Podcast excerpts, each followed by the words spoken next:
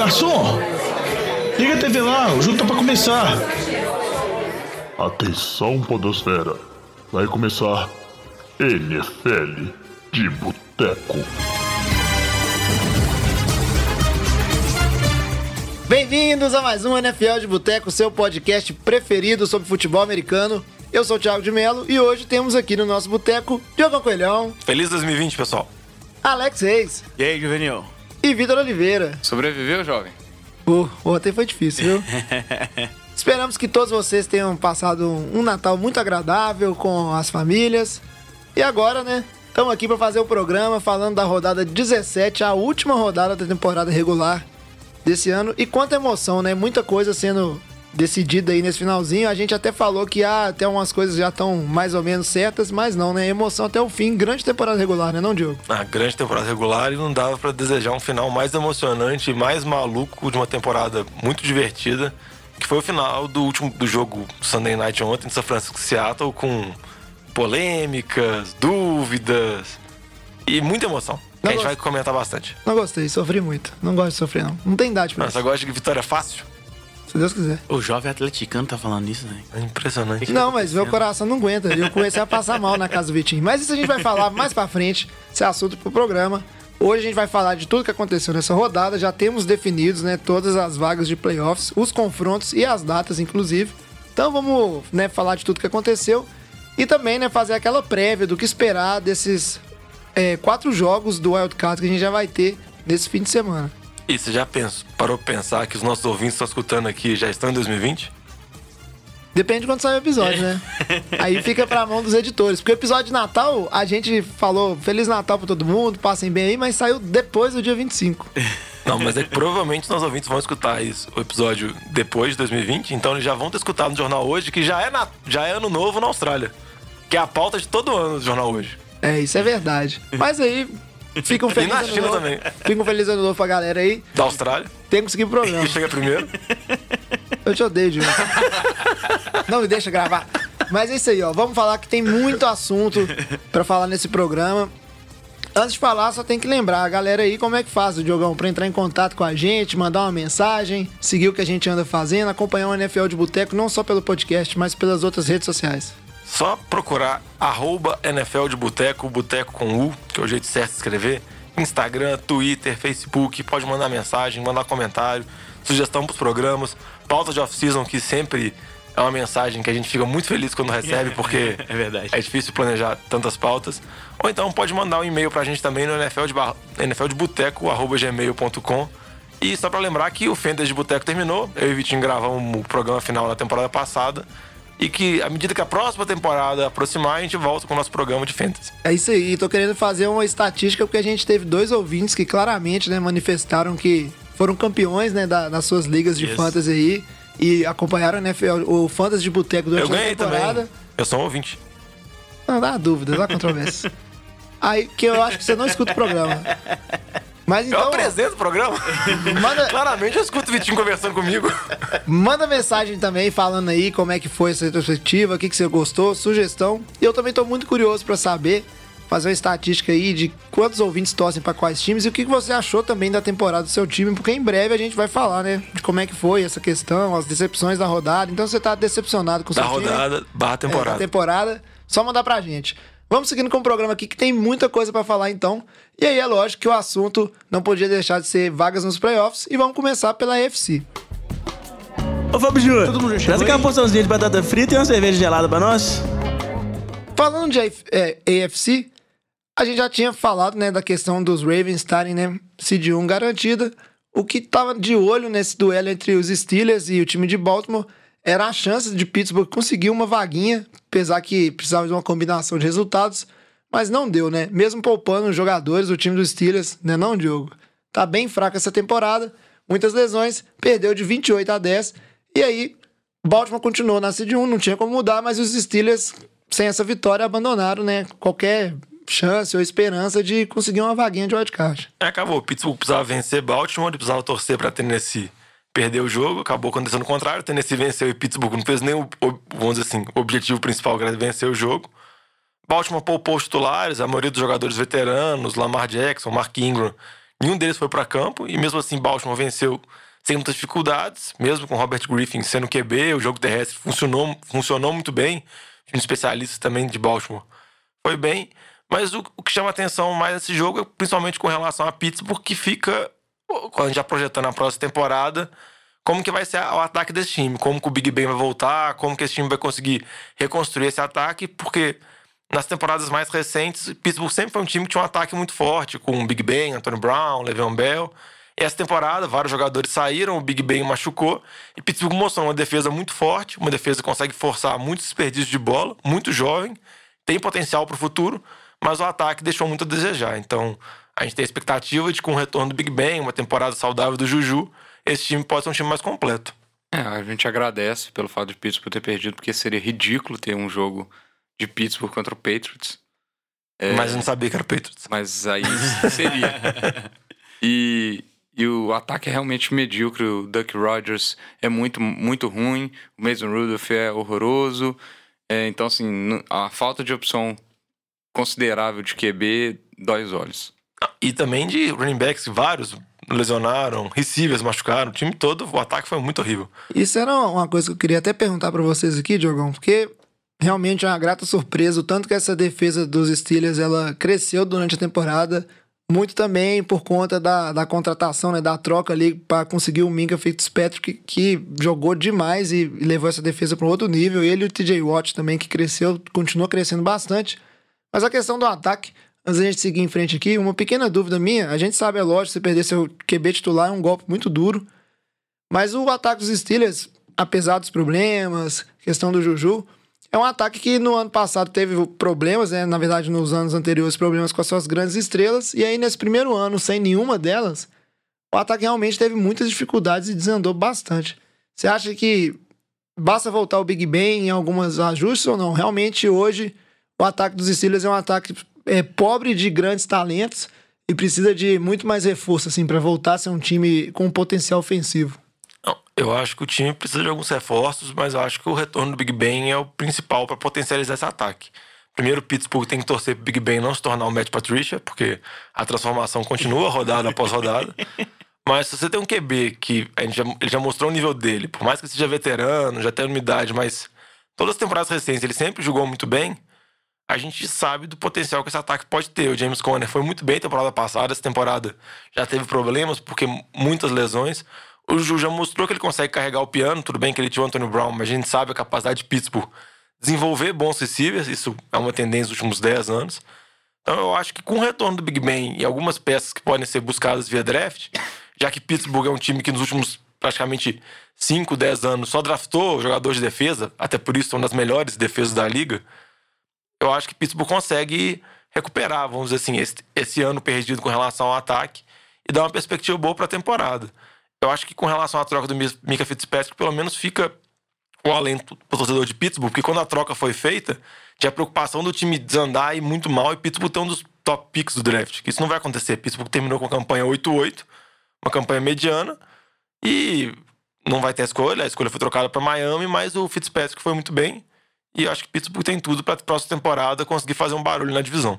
É isso aí. E parabéns aí pro, pro time de Baltimore e pros torcedores do Ravens que é, não só né, conseguiu essa seed 1, mas como foi a melhor campanha da temporada, 14 vitórias, duas derrotas aí, indo muito bem. Vamos ver agora nos playoffs, tá de bye week, então só daqui a duas semanas que vamos ver um, um joguinho aí desse time do Ravens novamente. O Lamar Jackson tá na Com- folga, né? Tem um mês sem, sem correr. a galera titular.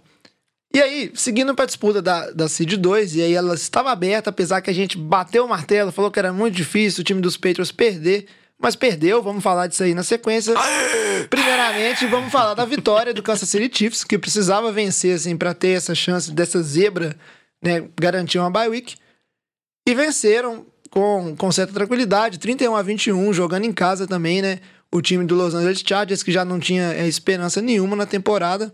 Então, o time dos Chiefs aí, apesar dos pesares, lesão do Mahomes durante a temporada, né? Passou por algumas dificuldades, mas na minha visão é um dos times que, vamos dizer assim, chegou melhor desses times que passaram por problemas, chegou saudável, chegou crescendo, tanto ofensivamente quanto defensivamente. Então é um time que eu acho que chega muito forte, ainda mais com essa bye week agora para descansar, né não, Vitinho? É, foi um jogo é, tranquilo, entre aspas, né? Começou um jogo bem disputado contra o Chargers e, e desandou depois de um TD de retorno do Michael Hardman e, em logo em seguida, um, uma corrida de 80, 84 jardas do Damian Williams. Então, as big plays salvaram Kansas City nesse jogo aí. É, mas eu acho que foi justo a vitória. O time, o time de Kansas City é melhor e foi justo ter pego o Seed 2. É um time melhor atualmente do que New England. É, e é uma bye importante para esse time aí, com uma vantagem em casa se for jogar contra os Patriots. É, é, um, é uma seed bem importante nessa disputa de playoffs aí que eles conseguiram graças à, à derrota de New England. E que chama atenção é porque a gente viu o Kansas City conseguir chegar, conseguir pegar essa seed 2 sem precisar tanto assim do Mahomes com a temporada passada, que Kansas City teve a melhor campanha, mas era basicamente Mahomes Futebol Clube, o Mahomes tinha que colocar 30, 40 pontos todo jogo. A gente vê que desde que o Mahomes voltou, o time já vem de seis vitórias seguidas, muitas vitórias assim que a defesa jogou muito bem. Nesse jogo, se você olhar os números do Mahomes, não são nem um pouco impressionantes. Ele teve uma partida ok. Igual o Vitinho, o Vitinho comentou, essas duas big plays definiram muito o jogo e mostram que o time está completo. Os principais jogadores estão recuperados. Damian Williams, que é o principal running back, que ficou boa parte da temporada fora, voltou, tá jogando bem. A defesa melhorou muito com a troca do coordenador defensivo, com a chegada do espanholo. Então acho que Kansas City tem uma situação muito boa, vai ter, jogar um jogo de playoff em casa, que eles são muito fortes jogando no Arrowhead. E também, se caso passe, eu acho que Kansas City é um dos times da AFC que pode muito bem, de igual para igual, enfrentar Baltimore, que tem um poderio ofensivo, pode falar um pouco menor, mas acho que não deixa a desejar. Que seria uma final da AFC bem legal. É isso aí. E aí estão garantidos esses dois times de Bahia, as duas melhores campanhas da AFC. Mas vamos falar então da questão do wildcard, que não, é... Posso falar só uma coisinha do Chargers? Rapidinho. Pode. Eu sei que é seu time do coração não, escondido, pode falar. É, é só para falar que o Chargers termina a temporada, uma temporada muito decepcionante pela campanha que ele fez na temporada passada. Pra variar. É, Pelo menos não variar. foi decepcionante nos playoffs, que é. ano passado eles foram nos playoffs pra é. tomar uma surra de New England. É, mas geralmente, enganar todo mundo. geralmente o Chargers deixa sonhar e depois arrebenta seu sonho. Essa temporada ele só foi de mal a pior desde o início. E a dúvida que fica para a próxima temporada é com a questão da posição de quarterback. O Chargers está mudando de estádio, vai jogar no estádio bem maior, que também vai ser um problema, porque ele não consegue ocupar nem o estádio minúsculo que ele joga agora. Mas tem a, a saída aparente do Philip Rivers, o QB veterano, jogou a vida toda lá, foi draftado na segunda escolha geral. Ele já deu entrevistas que ele quer continuar jogando. Pelas notícias que você vê de Los Angeles, o Chargers parece não ter muito interesse com ele. Então fica essa dúvida de qual, quem vai ser o QB do Chargers. O Chargers vai draftar um QB, você vai buscar um QB na free agent. E o Philip Rivers, que já falou que não quer aposentar, diferentemente do Eli, que a gente vai comentar mais pra frente, qual time ele for, assim. Eu acho que, por mais que essa temporada ele cometeu muitas interceptações, ele mostrou um pouco mais errático do que a carreira dele, eu acho que ele ainda tem uma gasolina para queimar. Eu acho que alguns times poderiam ser interessantes, como por exemplo um Colts da vida, acho que podia dar um caldo legal. É, times com necessidades não vão faltar, a gente vai discutir isso aí ao longo do, dos episódios também de off-season, o desenrolar dessa questão.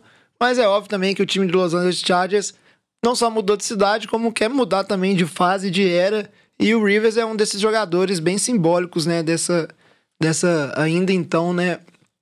É, San Diego Chargers, essa era lá em San Diego. Agora falando, né, do, do time que perdeu, vamos dizer assim, o inesperado aconteceu. Normalmente, todo ano, o time dos Patriots atropela Miami em casa e fora de casa, dá aquela vacilada, pede para Miami, né, milagre de Miami e etc. Mas dessa vez não. Ganhou em Miami, todo mundo achava que era garantido ganhar em casa do time dos Dolphins, né? Que é um dos piores times da temporada. Mas não, perdeu. A coisa assim, surpreendente, 27 a 24, lá dentro do Gillette Stadium. E ainda para passar aquela, vamos dizer assim, aquela, na minha opinião, aquela leve vergonhinha de ficar jogando bola para um lado e para o outro no finalzinho do jogo. Ele jogou se, muita bola. Para ver se arruma um, um TDzinho, igual foi um milagre de Miami.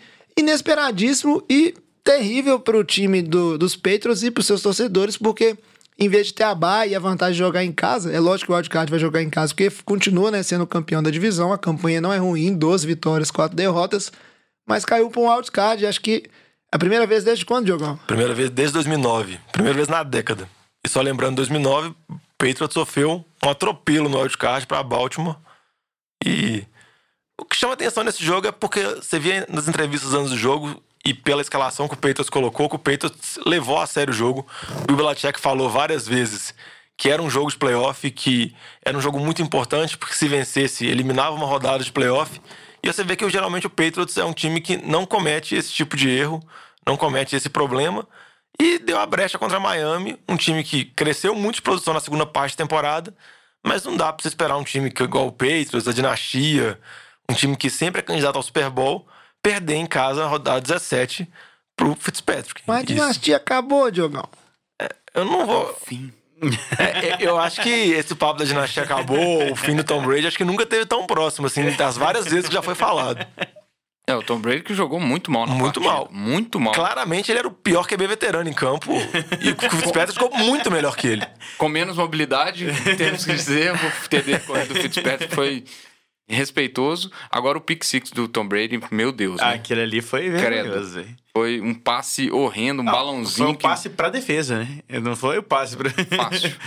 E, e só queria chamar a atenção é, a subida que, que Miami deu nesse final de temporada, principalmente com com o Devonta Parker, que colocou quase 140 jardas na cabeça do Stephon Gilmer. E sempre é ele no mano a mano. Sempre e- ele no mano a mano e ele ganhou várias do Stephon Gilmore. Então, assim, tem que tirar o chapéu realmente para pro que, pro que Miami fez. Jogou igual time grande, igual um time normal, diferente do que fez no início da temporada, que O tomava Deva- 40 pontos de qualquer Devonta time. Parker, que é um dos poucos jogadores que existia interesse de saída pelo- por parte do jogador e de outros times, e Miami segurou, não, não quis fazer a troca, né? Miami que, por um momento, parecia que estava claramente desfazendo da, da maioria dos seus bons jogadores. Ele só demorou cinco anos pra ter o breakout dele. É a quinta temporada dele. Mas o Patriots, depois da boa atuação que teve contra o Bills na semana passada, esse jogo realmente foi muito assustador. O ataque não conseguiu produzir praticamente nada. A defesa teve problemas com o Fitzpatrick, mas também não dá pra exigir que a defesa jogue no nível que ela vinha jogando na primeira parte da temporada. Não dá você exigir que a defesa seja uma das melhores defesas da história da NFL. Vai ter que ter o auxílio do time, assim. Vai, vai precisar de um jogo terrestre mais bem estabelecido, vai precisar que o Tom Brady consiga ser minimamente móvel pra acertar os passes. Tudo bem que ele já é um, um senhor de idade, mas eu acho que fica uma situação muito complicada e vai ter um jogo em wildcard aberto, que a gente vai comentar com o Tennessee, que vai, vai ter onda, vai ter jogo. É isso aí. Mais alguma coisa? Vocês querem falar disso aí? Quem diria, hein? Diogão falando que Ryan Tannehill vai dar jogo contra Tom Brady. Não, mas- Nos mas- playoffs. Não, mas. É, calma que eu vou fazer uma análise mais bem embasada. Mas o Patriots, eu acho que o time depende muito da defesa, depende muito do time de especialistas, conseguir bloquear punch, bloquear field goal, trick play. Eles têm que ter uma trick play, um passe do Elderman, um passe do, do Sanu, qualquer coisa assim. Porque o time, se depender normalmente como vai, o time não funciona. Então, complica muito. É, e já que estamos falando das outras vagas, o time dos Texans já estava classificado, já poupou jogadores, num jogo que a gente esperava que talvez pudesse ser um jogo valendo a liderança da divisão, mas já estava tudo resolvido na AFC Sul. E o duelo entre o time do Tennessee Titans e o Houston Texans foi mais para confirmar, né? O, vamos dizer assim, o bom desempenho desse time do- dos Titans e o crescimento deles. Foi até o palpite do Vitinho no Survival, já Fácil. que Houston ia poupar jogadores. E o time de Tennessee ganhou 35 a 14, sem problemas, mostrando que realmente um, um time que tem pretensões. Quando o adversário, por mais que é o seu rival de divisão ali, poupa jogadores, você tem que ir lá e fazer o para casa ganhar. E com isso também ficou com a última vaguinha aberta aí, né, do wildcard, seed 6, e vai enfrentar o Patriots como, né, o Vitinho e o Diogão bem falaram aí. É, um jogo que o Derrick Henry teve mais jardas do que o Ryan Tannehill. Então, um jogo muito forte do, do, do ataque terrestre de Tennessee. Ele teve três TDs. Mas o Tannehill teve uma boa atuação. O A.J. Brown teve uma ótima atuação. Ele, que é é um cara que eu comentei até no, no último episódio do Fantasy, é um, é um receiver que tem tudo para ser um dos tops da, da NFL. Ele tem tamanho, ele tem velocidade, ele tem. Ele não dropa bolas, ele é um cara muito bom.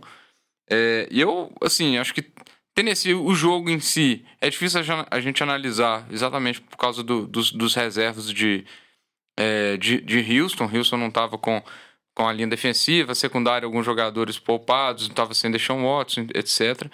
Então, é complicado a gente analisar, mas eu acho que o time de Tennessee, pelo que a gente viu depois da chegada do Tannehill, é um time que vai dar muito trabalho. É um, jo- é um jogo terrestre que vai, vai tentar é, consolidar um jogo terrestre contra o Patriots. Se conseguir, vai deixar o jogo muito difícil, porque pode ser que deixe, deixe a secundária do Patriots um pouco ve- vendida em play actions pro, pro, pro AJ Brown, pro Tajay Sharp, que teve uma recepção absurda que eu achei ne- nessa, nessa partida, é, e pro Corey Davis. Então, assim, é um time que tá, tá bem consolidado. Tem uma defesa forte, tem, tem um jogo terrestre muito forte, um jogo aéreo agora que tá demonstrando muito potencial.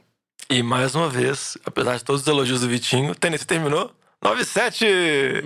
É impressionante. A temporada desenrola, é um roteiro completamente diferente das temporadas anteriores. Até mudou o QB, não é o Mariota mais. Resultado Mas eu acho que tem uma praga ali que o time vai pro 9-7 e, e com relação a Houston, com a vitória de Kansas City mais cedo, o Houston não tinha nenhuma chance mais de conseguir subir da posição, tava travado na Seed 4, já ia enfrentar o Bills nos playoffs, então não, fazia nenhum sentido. Tinha uma certa dúvida se o Bill O'Brien ia poupar ou não, mas acho que com a vitória de Kansas City eliminou qualquer possibilidade dos titulares jogarem. E também de Houston que vinha convivendo com lesões, então acho que essa semana de descanso foi importante. Isso aí. E por falar em Bills, Bills, o Buffalo era outro time aí também que já tava com a sua vaguinha garantida, a Seed 5 aí, do Wildcat, sendo o segundo colocado na, na AFC Leste, lá, né, atrás dos Patriots. Depois que perdeu pro, pro time do, dos Patriots, não tinha mais chance, né, de almejar ganhar essa divisão. Poupou também os jogadores, jogou duelo divisão contra o time dos Jets também, que não tinha objetivo nenhum na temporada. Perdeu o joguinho feio, 13 a 6 só pra cumprir tabela mesmo. E é o olho lá, né? Com certeza o time dos Bills já tá de olho nos playoffs e o time dos Jets já tá de olho na temporada que vem pra ver como é que resolve os problemas que tiveram. É, o Jets, o, o que vale destacar é a segunda metade da temporada, que o time terminou com seis vitórias e duas derrotas, depois um, um início muito ruim, de polêmicas do Adam Gaze, GM demitido, Sandarnold pegando mononucleose. Eu acho que esse final de temporada dá a possibilidade do Adam Gaze ser mantido e de ver se o Darnold realmente desenvolve, isso torna um QB de franquia, assim, que é o plano desde o início, que a gente tem certas dúvidas por causa, principalmente, no meu caso, da comissão técnica. Isso aí. E só pra não ficar de fora, né? Um time que a gente falou, explicou toda a novela da chance que tinha. Mas é palpite, né, Joy? Do Oakland Raiders. Fala aí, você ficou falando de Pittsburgh aí, seu palpite, que você falou que ia, que ia pro wildcard. O que, que você tá com esse rancor?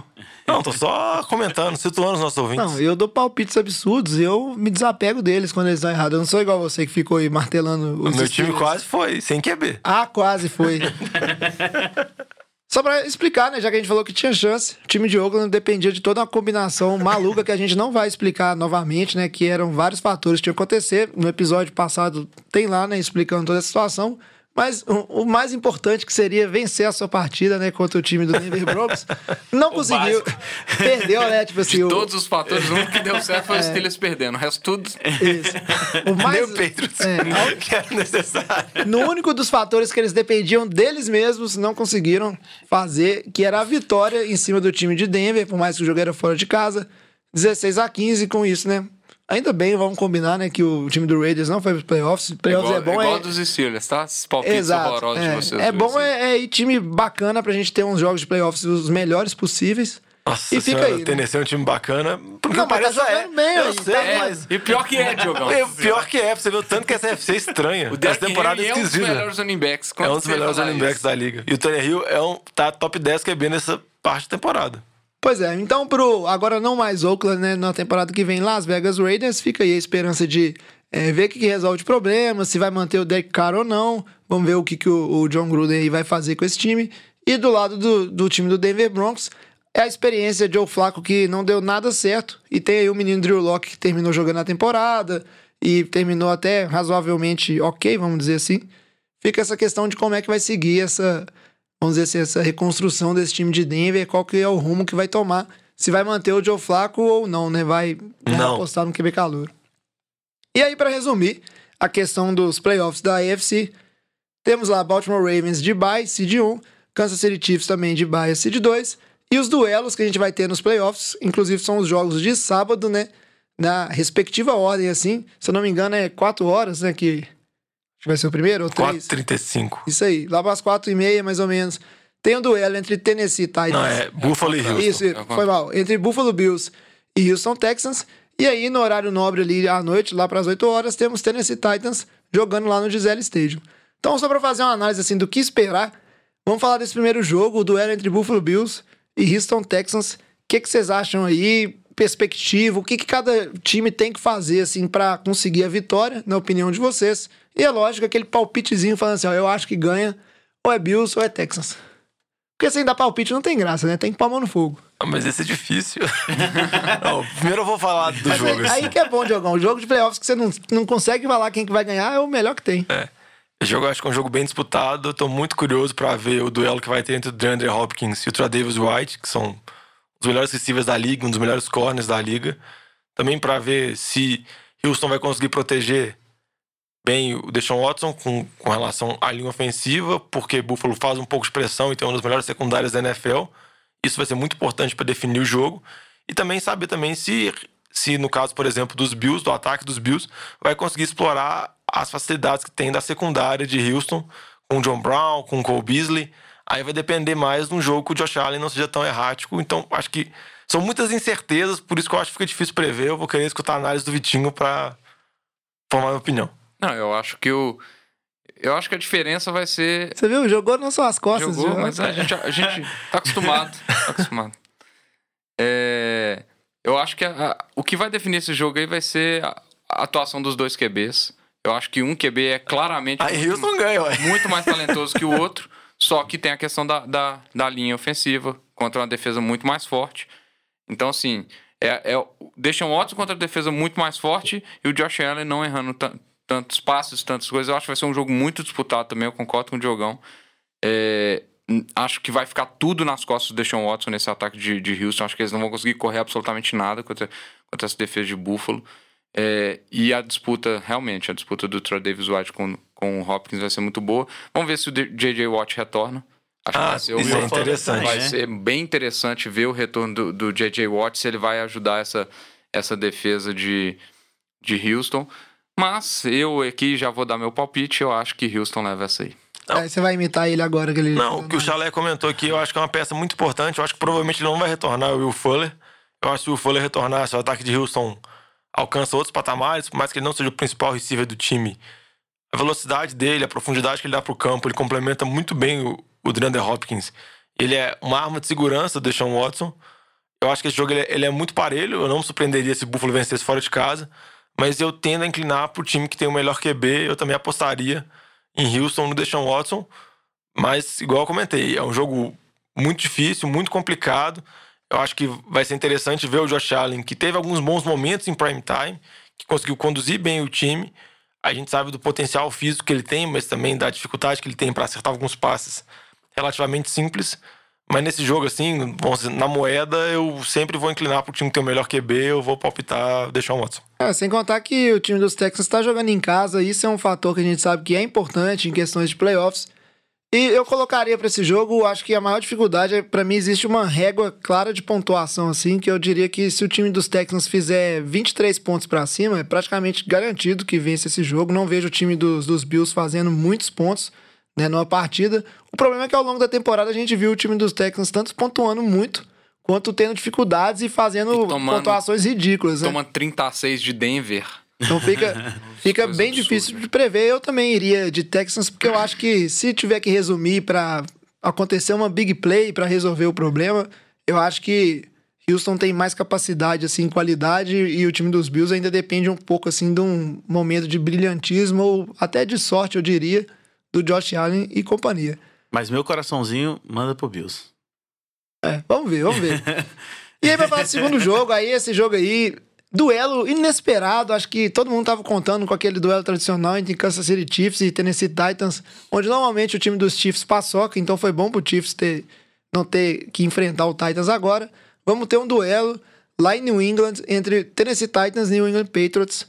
E aí eu queria saber, porque esse jogo também não tá fácil de, de prever, não, porque por mais que o time de New England venha de uma derrota para Miami, não tá no seu melhor momento, é difícil também, né? Você apostar com certeza assim contra os Patriots.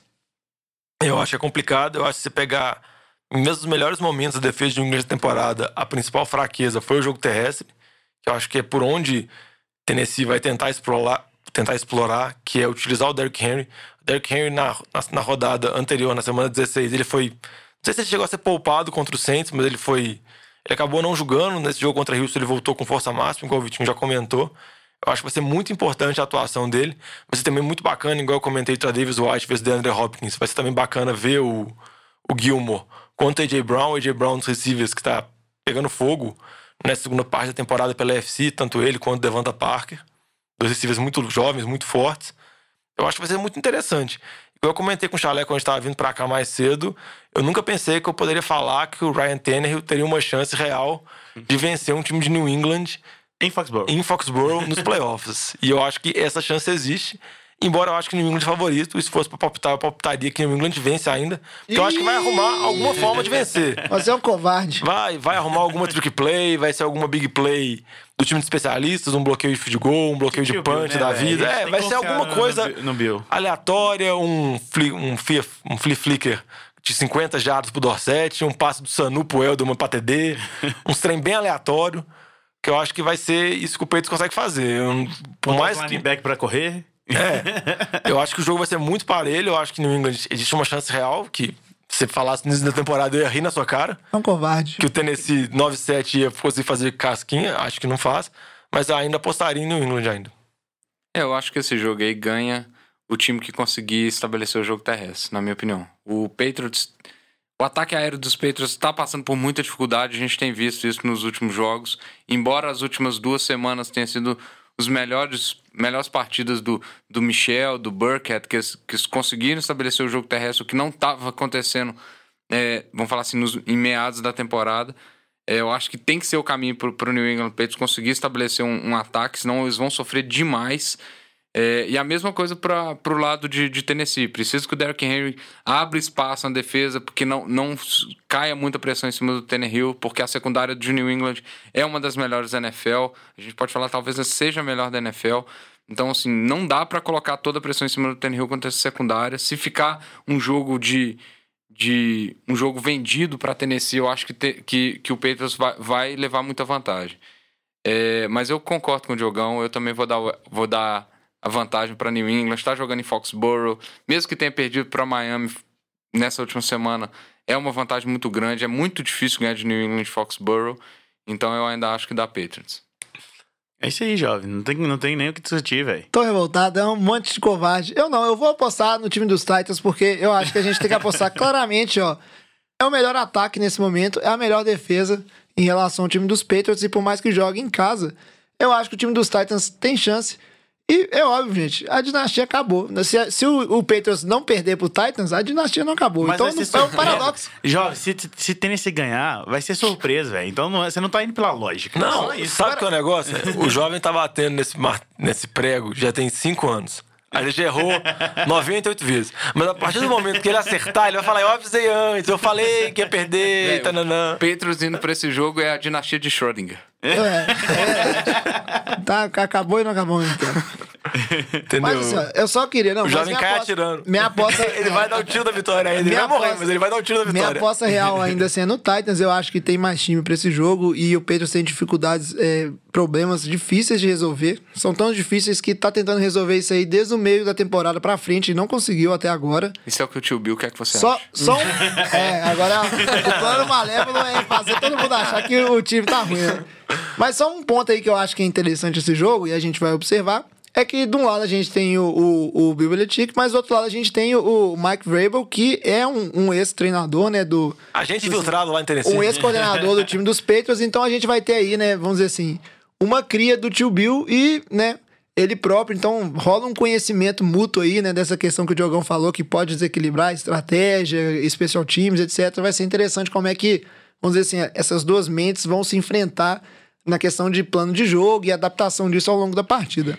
Mas agora chega de FC e vamos falar de NFC, porque tem o outro lado, né, a outra conferência também que tá muito interessante a situação dos playoffs. Esse assunto é bom, hein? Merece mais uma cerveja. E pra começar a falar de NFC, a gente tá seguindo a ordem aqui, não sei se vocês perceberam, falando, né, dos melhores classificados pros piores. E aí tem que falar do meu time, que eu não aguento mais tanto sofrimento no final do jogo. Dessa maneira eu não vou sobreviver a esses playoffs. Ganhou 26 a 21, né, que é o, o que precisava. Não. É o que precisava pra garantir, né, a primeira colocação e a bye week tão importante como a gente falou no, na semana passada. Jogou em Seattle, o jogo foi duríssimo. O 49ers começou dominando o jogo, terminou 13 a 0 né, o primeiro tempo. Mas aí no segundo tempo, o Seattle melhorou muito e voltou dentro do jogo. E aí ficou um, um toma lá da cá, que no finalzinho o Seattle ainda conseguiu ter a chance de fazer o drive da vitória. E os meninos estão falando que foi roubado, mas eu já acho que meu time foi roubado, porque torcedor é assim mesmo, defende o seu time. Mas sofri muito. Feliz com o resultado. Temos aí o 49ers com a seed 1. E aí, com essa derrota, o time do Seattle Seahawks, apesar da ótima campanha também que teve na temporada, né? 12 vitórias, ficou aí com a seed 5, a vaguinha de wildcard. Eu acho que se a gente for analisar a temporada, acho que a temporada de São Francisco é bem mais consistente com o Seattle. Se tivesse um merecimento ou algo do tipo, eu acho que o São Francisco mereceu mesmo. Eu entendo o jovem estar tá traumatizado com esse final de jogo, porque é o quinto jogo seguido com o São Francisco que basicamente decide na última posse. Mas esse jogo contra o Seattle, eu acho que a gente tem que falar dos últimos momentos do jogo, dessa campanha que Seattle tentou Não. da virada, da sequência. Primeiro, eu queria destacar a empolgação que Seattle teve, o hashtag empolgou. Então, você tomar um delay of game, tendo segunda para polegadas, faltando 20 segundos, é uma, é uma vergonha. Eu acho que o Seattle realmente, tipo assim, o espírito do Beast Mode, toda a, a emoção contagiante, assim, de jogar Skittles pro Marshall Lynch, que voltou da aposentadoria depois de 14 meses, até teve boas corridas, meteu um TD corrido que ele pulou sobre a linha de São Francisco. Finalmente ele correu numa jarda. É, finalmente ele correu numa jarda. Seattle conseguiu tomar um delay of game onde os jogadores estavam no huddle ainda. Eu nunca tinha visto isso numa situação tão decisiva de jogo. É, foi uma situação de gerenciamento de relógio, assim, bem bizarra. Aí você vê que nem o Pete Carroll parecia ter percebido, ninguém parecia ter percebido. Você estava tão empolvorosa, com o Lynch entrando de toquinha, vai fazer isso, aquilo, vai ser uma loucura, que tomou o delay of game. É, é uma questão, assim, é bem bizarro, Diogão. Eu, né, fiquei feliz porque aí tirou o Seattle daquela situação de é, mais confortável da conversão. E aí, no, nas tentativas seguintes, culminou, né, com não conseguir completar os passes. Tem outro lance polêmico aí que eu sei que você quer É, comentar. O, o lance que eu quero comentar foi um passe que o Russell Wilson deu pro Hollister dentro Corta da aí na endzone, edição. que, na minha opinião, foi claramente uma interferência de passe. Eu acho, que eu acho que você pode discutir se foi interferência ou não, você pode entrar na discussão, mas eu acho que foi interferência. Mas o que eu acho que é principal, que vale a, vale a pena a gente destacar aqui, é que a jogada não foi revisada.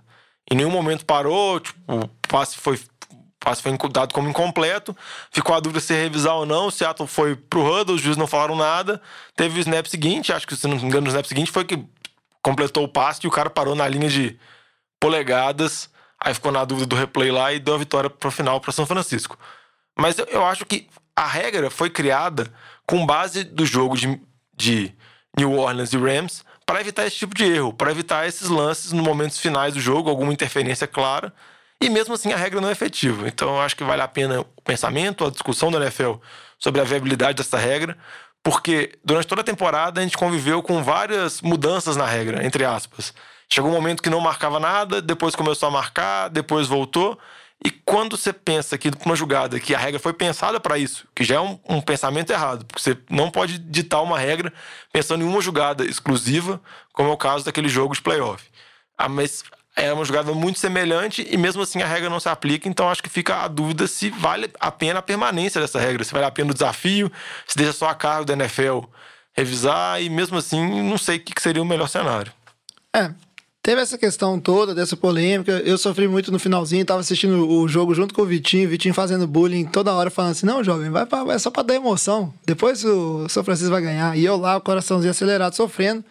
O lance final ainda, que aí lembrou muito aquela questão do. do na hora eu lembrei do, da derrota pro Falcons com o passe pro Júlio Jones, mesma coisa em cima da linha. O pessoal chegando pra dar teco ali. Lógico que o do Júlio Jones foi muito mais claro, bem E, mais e claro. o Julio Jones é muito mais forte que o receiver bugudu bugudu de Seattle que pegou a bola. Mas nesse caso aí, né, o 49ers conseguiu escapar com essa vitória.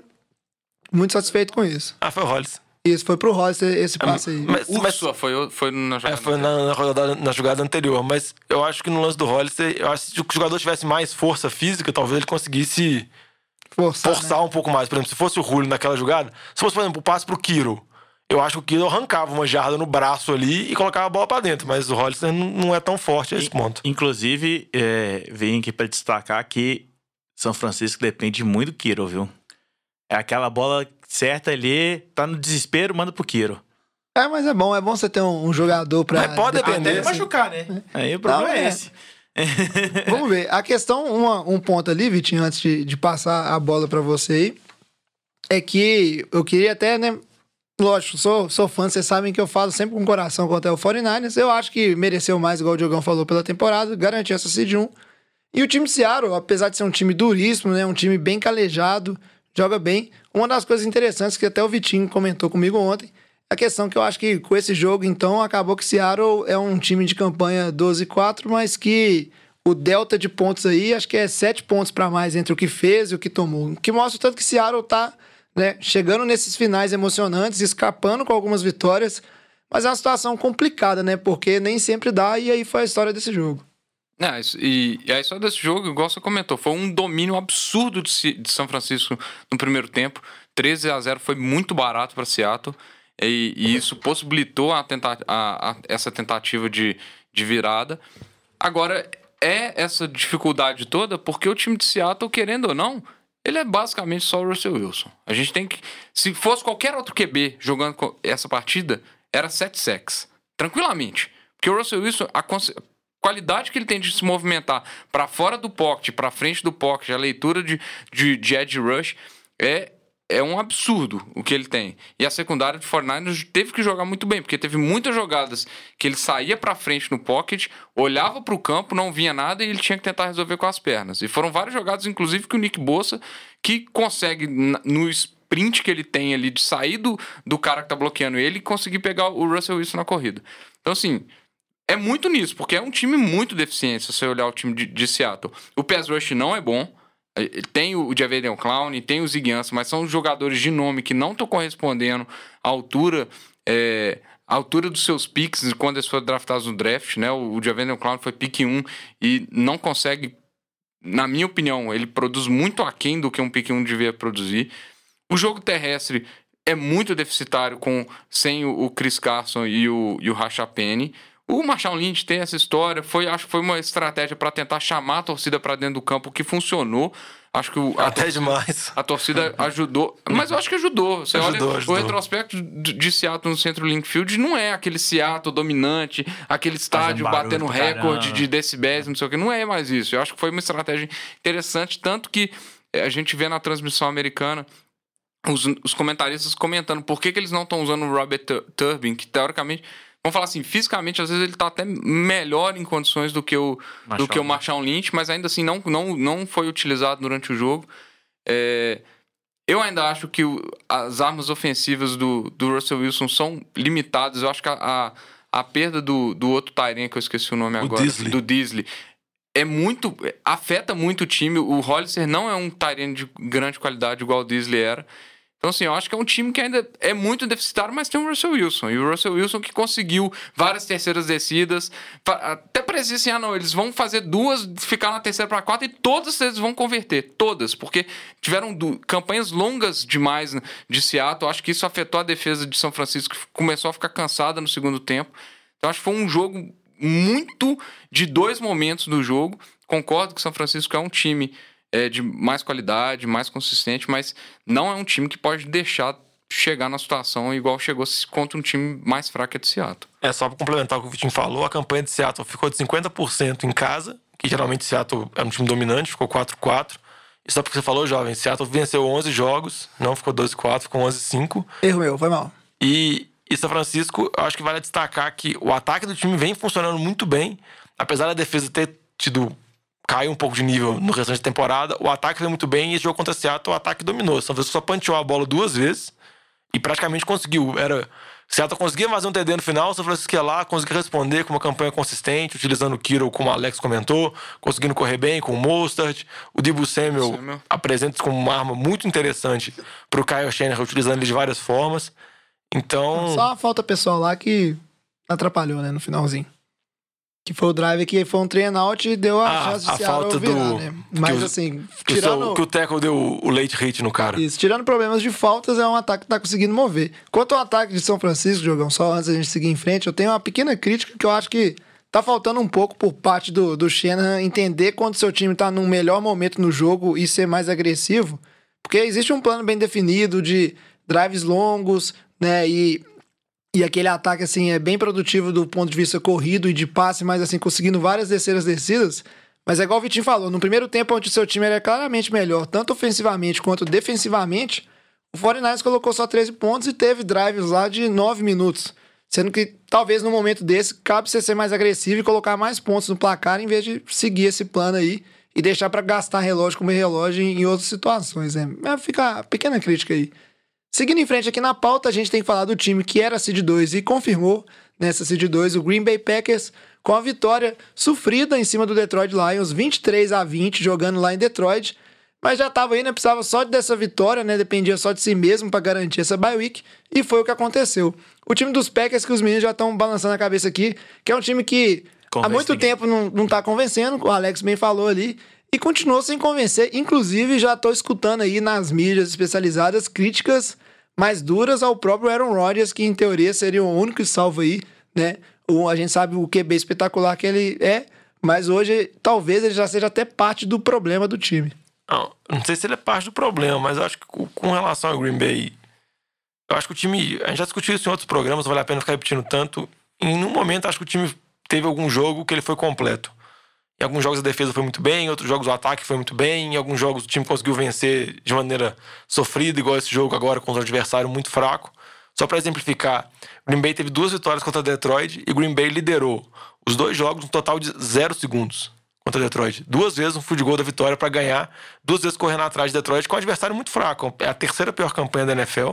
O ataque de Green Bay não inspira muita confiança. Você tem basicamente o Davante Adams e o Aaron Jones, ainda mais com o Jamal Williams machucado, que ficou fora desse jogo. Você tem o Aaron Rodgers que acerta alguns passes, mas em alguns momentos ele entra em alguns, vamos dizer assim, em sequências de erros nos jogos que não sei se ele está tentando resolver de maneira impressionante, não sei se é vício de temporadas anteriores que ele sofria muita pressão mas é alguma coisa que não chama muita atenção. Por exemplo, você compara a, as campanhas de Green Bay com New Orleans, eu vejo times muito diferentes e times com potenciais muito diferentes. Eu consigo ter muito mais segurança no time do Saints do que no time do Packers. Óbvio que o Packers jogando em casa, em janeiro, no Lambeau Field, às vezes o clima pode ser aquele clima complicado, nevando, muito frio, e a gente sabe do potencial do Aaron Rodgers, a gente sabe que pode complicar. Mas eu não consigo ter tanta certeza assim que o Green Bay vai conseguir ter uma campanha forte nos playoffs. Não, eu concordo com o Diogão. Eu acho que.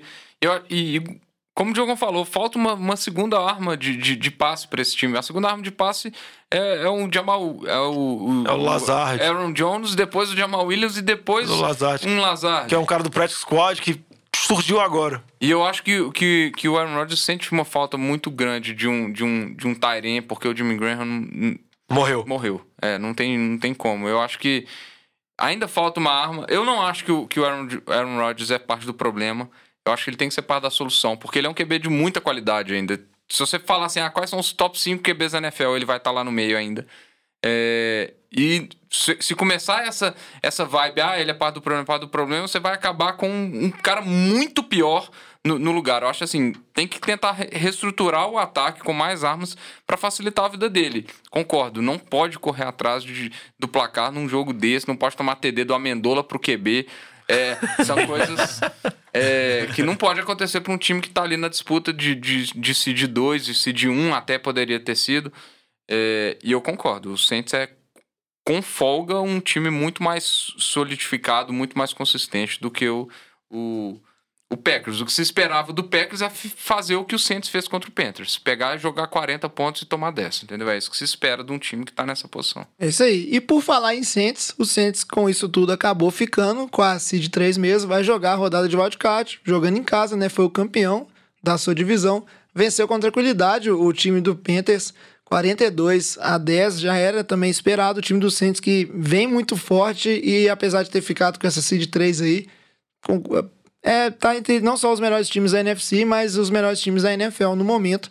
Vem num momento, assim, muito bom, muito produtivo, tanto ofensivamente.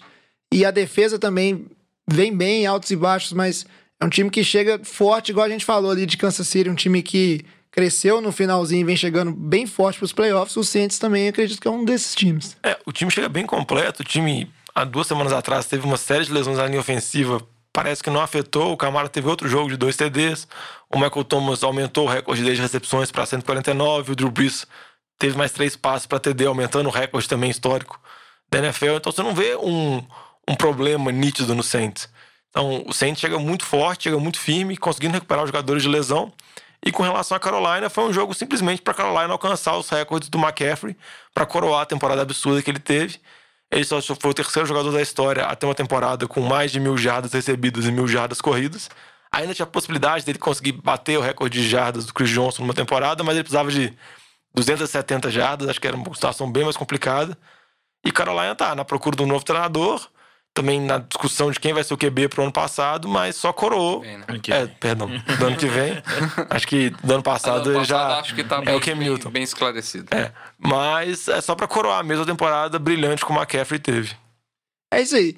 E aí, pra falar do time Seed 4, campeão da sua divisão também, tava precisando só de, né, de si mesmo pra se garantir. Depois da vitória que a gente comentou na semana passada em cima do time de Dallas Cowboys, Philadelphia Eagles ganhou 34-17 do time do Giants, né? O time do Alex e agora o esse time do Diogão, porque acabou a temporada, o Diogão não precisa mais ser torcedor do Giants. Ufa! Time ruim. Fez, o- fez, o, fez o que era necessário, o time do Eagles venceu. E aí tá aí garantido, vai jogar o primeiro jogo em casa, inclusive, né, Vitinho? Satisfeito? Eu tô satisfeito, mas não foi um jogo fácil, igual o placar demonstra. Foi um jogo muito apertado, principalmente no primeiro tempo. O jogo deu uma desandada pro lado do Giants num fumble do.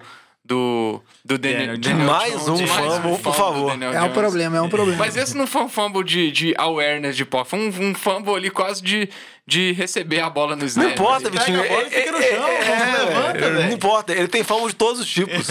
Aí o Fletcher Cox re- recuperou quase na linha de, de uma jarda ali. Quase foi TD, na verdade. E o Boston Scott daí desandou e O herói improvável. De novo, né? Segunda partida que ele foi um herói improvável. É, e eu espero que ele se, se mantenha, porque o time do Eagles acabou mais um pouquinho o que restava do ataque. O Zach Ertz já não foi pro jogo. Ele, na- no jogo passado contra o Cowboys, ele sofreu uma lesão de costela e de rim, ele lacerou o rim. Então, ele tá fora desse jogo, é muita dúvida pro jogo contra Seattle. O Miles Sanders machucou o tornozelo durante a partida. O raio-x foi negativo, mas vai passar por uma, uma ressonância hoje para ver se tem mais lesões. É dúvida pro jogo contra Seattle. Perdeu o Brandon Brooks, que era o, o guard pro bowler da linha, já tá sem o Lane Johnson. Então, assim, o time não tem ataque. O ataque chama Carson Wentz, porque é Carson Wentz, Boston Scott e Dallas Goddard. Nossa, Então, que coisa horrível. É um ataque bem, bem medonho, bem fedorento, como o Diogão gosta de falar. E vai ser difícil. Eu acho que vai ser muito complicado, mas acho que vale destacar, porque apesar de todos os problemas que o Philadelphia teve na temporada, as várias lesões que teve, o time, óbvio que contou muito com a ajuda de Dallas para fazer ter uma temporada horrível como teve.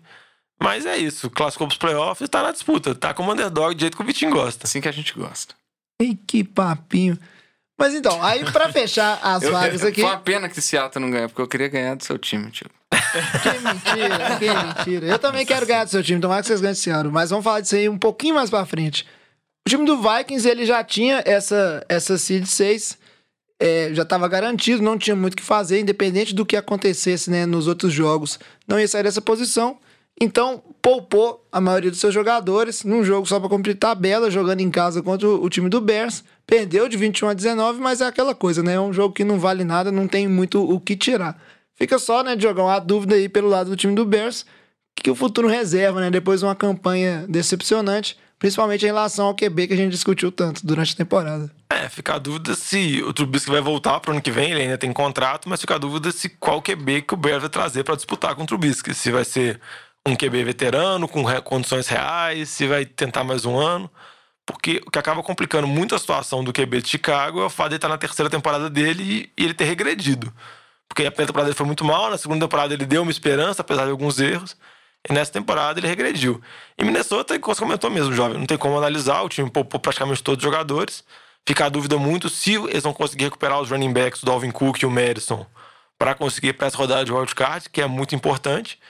Mas acho que uma situação que complica bastante é que Minnesota perdeu os dois últimos jogos em casa, levou aquele atropelo de Green Bay e agora perdeu para Chicago. Tudo bem que poupou, mas nenhum torcedor gosta de ver seu time perder para um rival em casa. E vai pegar o Saints, que é um dos times mais difíceis, então acho que é, é bem complicada a situação. É isso aí. E o último time que tinha alguma chance ainda de é, se classificar, dependendo de combinação de resultados, era o time do Dallas Cowboys, apesar de ter ganhado do time do Washington Redskins 46 a 16. Não foi né, o suficiente, porque o time do Eagles ganhou, manteve a liderança. O Cowboys, então, campanha decepcionante, né? Depois no início animador. E aí a gente vai acompanhando aí o que, que vai ser da questão desse time, né? Se o, o Jason Garrett vai ser demitido mesmo ou não, como é esperado. Eu já escutei boatos que o Jason Garrett foi demitido na Austrália. A notícia não chegou ainda, mas nem na Austrália o Dallas já procura um novo treinador. Pois é. Vi no jornal hoje. E aí a gente também vai acompanhar, né, o que, que o time do Washington Redskins vai planejar também para a temporada que vem. Essa temporada foi um, um fiasco de todos os pontos de vista, head coach demitido também no meio da temporada. Vamos ver agora, né, o futuro dessa franquia e do seu QB calouro, né, atual esperança do N. Haskins, que não esperava muito essa temporada, mas agora vamos ver, né, que que o temporada que vem, se realmente ele é um cara, a gente pode analisar melhor se ele é um QB, assim, com potencial para ser QB de franquia ou não. O Redskins parece, pelas notícias que saiu hoje, a gente tá gravando segunda-feira de manhã, que o treinador vai ser o Ron Rivera, esse treinador de Carolina. Que eles querem um treinador mais veterano, eles entrevistaram o McCarthy e parece que vai ser o Rivera. Beleza. Agora, para fechar essa rodada aí, o que a gente vai ter que fazer, né? O mesmo que fizemos na AFC. Resumindo, São Francisco de bye, Green Bay de bye também. E aí vamos ter os dois duelos aí no domingo, né? Entre Minnesota Vikings e New Orleans Saints. Duelo interessante. Repeteco aí de jogo de playoffs, mas em situação bem diferente, né? Do, do que foi o último confronto. Claro, dessa vez não tem o Case Keenum. Exato. E aí, New Orleans. E também vamos ter o duelo entre o time do Vitinho e Philadelphia Eagles jogando em casa também contra o time do Seattle Seahawks. Certo? Então vamos fazer a mesma coisa, falar dos jogos aí, né? Aquela questão, o que, que cada time tem que fazer para vencer, o que, que vocês esperam desse jogo e um palpitezinho para ficar registrado. Ah, acho que o, o jogo. Falando primeiro de New Orleans e Minnesota, né? O jogo é em New Orleans. Já é difícil, só por ser New Orleans, a torcida é fanática. É, eu acho que é o, jogo mais discrepante entre, entre, entre questões de vantagem. Acho que New Orleans tem uma vantagem muito maior do que qualquer outro time que a gente que, que tá no wildcard. É, Minnesota, para ter qualquer chance, vai ter que conseguir correr com a bola, não vai poder fugir do estilo de jogo. A gente sabe que o Kirk Cousins não aguenta pressão, né? A gente vê o histórico dele em prime time, playoffs, é tudo prime time, basicamente. É, Mas pelo menos joga domingo à tarde. é, pelo, mas é domingo à tarde mais pra noite, né? Porque o jogo. Do, acho que no domingo os jogos vão, vão ser Aí, às vezes, assim, o primeiro tempo Não, ele mas vai é jogar uma hora. caramba. O segundo tempo uma hora ele o jogo? pipoca. É duas horas, perdão. Não, gente, mas só tem esse jogo, é prime time. É prime time, é só esse jogo. Então, Não, às vezes podem tentar enganar ele, falar que tá jogando Cincinnati e Miami junto também. é uma rodada dividida. E, mas, eu- mas assim, se não recuperar o Dalvin Cook e o, e o Madison, acho que as chances vão ser mu- muito ruins para Minnesota. É, a linha ofensiva vai ter que fazer um trabalho maravilhoso para conseguir segurar, abrir espaço para o jogo terrestre e segurar a pressão, porque senão acho que vai ser fácil para New Orleans. Eu acho que é o jogo que vai mais chance de ser um, um blowout nesse wildcard. Ah, Eu, eu concordo com o Vitinho. Eu acho que depende, igual o Vitinho falou, estou reforçando muito do retorno do Alvin Cook. Também muito do Thielen, que por mais que voltou nas semanas anteriores, ele não é nem de perto jogador que é de Minnesota. Eu acho que mais que a defesa de Minnesota seja boa, não tem como você segurar o ataque do Saints. Jogando ainda mais em New Orleans, o Saints vai colocar ponto, o Michael Thomas vai ter várias recepções em cima do Rhodes, o Camara vai conseguir correr, o Tyson Hill vai fazer algumas jogadas diferentes. Então, eu acho que vai precisar muito do Kirk Cousins. Vai, e pro Kirk Cousins funcionar, a gente sabe que a linha ofensiva vai ter que trabalhar muito bem. O jogo terrestre vai ter que funcionar muito bem. Eu não consigo imaginar esse cenário, então meu palpite é New Orleans. Eu acho que até vence com uma certa facilidade. O Rhodes, só pra complementar, o Rhodes tá bem diferente do Rhodes da temporada passada ou da temporada retrasada. É, esse, esse ano ele é um dos, dos corners mais, vamos falar assim, mais, com mais targets em cima dele. Visados. Mais visados, isso. E ele tá, tá com um aproveitamento horrível nesse espaço. Ele tem mais de 80% de completions em cima dele. Então, Michael Thomas tem tudo pra deitar e rolar em cima dele. O Michael Thomas vai ter 120% de completion. Eu acho que. esse jogo aí eu acho que vai dar Vikings. Ele vai pegar Eu, eu falei que o, jo, jovem, eu falei que o jovem diferentão ia mandar um palpite totalmente absurdo. Não, gente, eu só quero que. Eu falo com o Em coração. base. Eu quero que passe o, o time mais fácil pro meu time. Tudo bem. Tá bom. É um argumento válido. É um argumento. É um argumento válido, mas você que é um especialista, não um torcedor. Ah, não. Aí a lógica fala que vai dar Saints, mas o coração quer que dá Vikings. E pra falar de Seattle e Filadélfia, Vitinho, quais que são as expectativas aí de uma Jogo vitória fácil de a wildcard? Filadélfia. Pra Tá? Filadélfia. É fácil. Que, que Filadélfia tenha 53 jogadores pra poder A, reutilizar. a meta é que tenha 11 jogadores no ataque em campo. Se não tiver Tá. WO, né, no É. jogo, a gente pode ter um jogo aí. Mas eu, eu acho assim, pela característica dos dois times, vai ser um jogo apertado. Acho que nenhum time tá, tá fazendo blowouts na, na temporada em, em jogos em jogos muito disputados. Vai ficar tudo em cima do Carson Wentz, porque o ataque de Filadélfia tá completamente dizimado. Então o Carson Wentz vai ter que tirar coelhinhos da cartola, ele e o Boston Scott. Espero que o seja mais um, mais um jogo do herói O provável. Boston Scott já é um coelhinho na cartola. Ele já é pequeno. É, e eu acho que o Russell Wilson vai deitar e rolar na secundária do Eagles. Então eu espero, do fundo do meu coração, que o Carson Wentz deite e role em cima da secundária. Porque senão vai, vai ficar complicado. Eu acho que Seattle tem o favoritismo, mesmo jogando fora de casa, porque o time do Eagles está completamente devastado por lesões. São muitas lesões, vocês não estão entendendo. Não tem time. Não, se você pegar o time, não tem nenhum dos dois principais recebedores, dos três principais, se contar o Ágalos, não tem o principal Tyrene, a linha A linha- ofensiva o tá lado direito da linha baqueada, ofensiva não existe mais, acabou. perdeu os running backs. Perdeu. É, o, o Jordan Love até jogou. é, estava ativo estava ontem, ativo, mas, mas, jogou, é. jogou, mas o Sanders machucou. Tem o então, assim, Gobert, velho. Não, mas o problema é o time. O time tem só o Goddard e tem só o Boston Scott.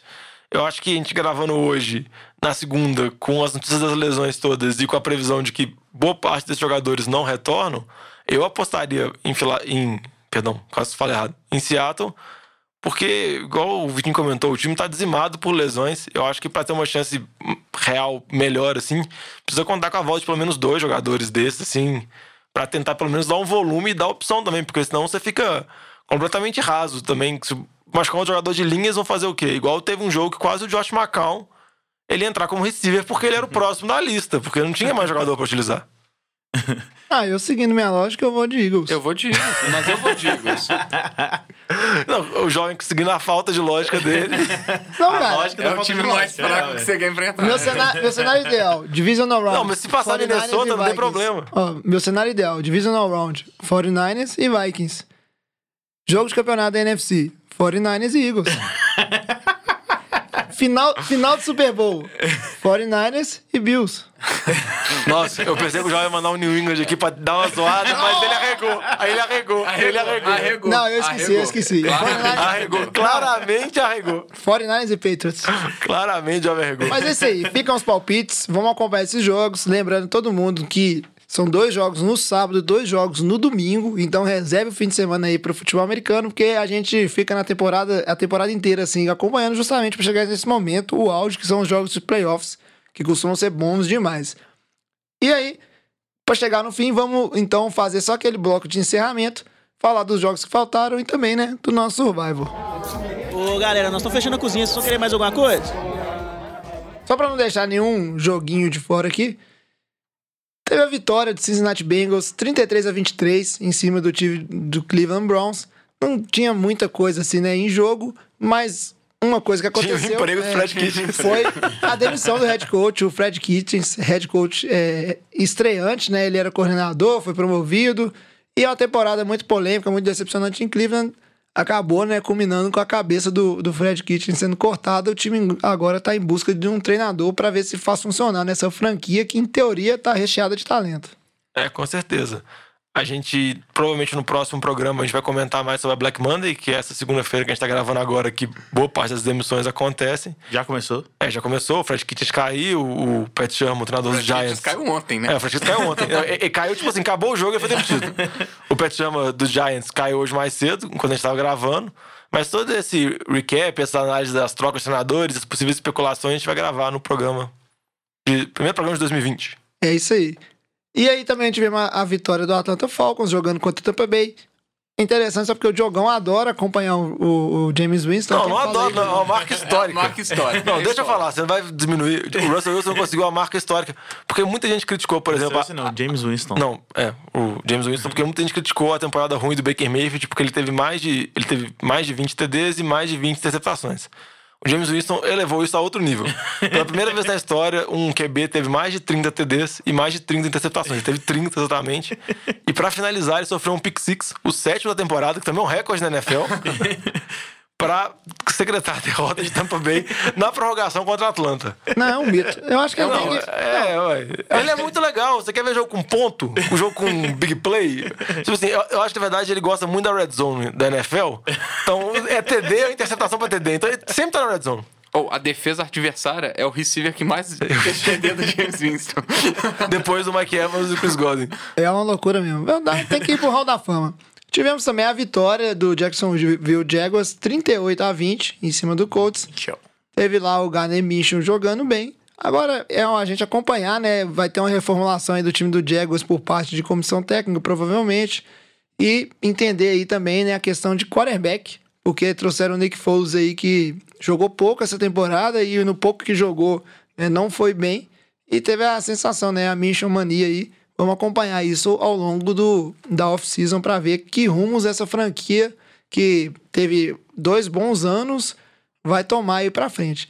E o último jogo foi o duelo entre o Los Angeles Rams e o Arizona Cardinals, que terminou 31 a 24, mas é, foi um jogo apertadíssimo, inclusive interessante para falar do nosso Survival. O Vitinho votou nos Titans e zerou o Survival e ganhou.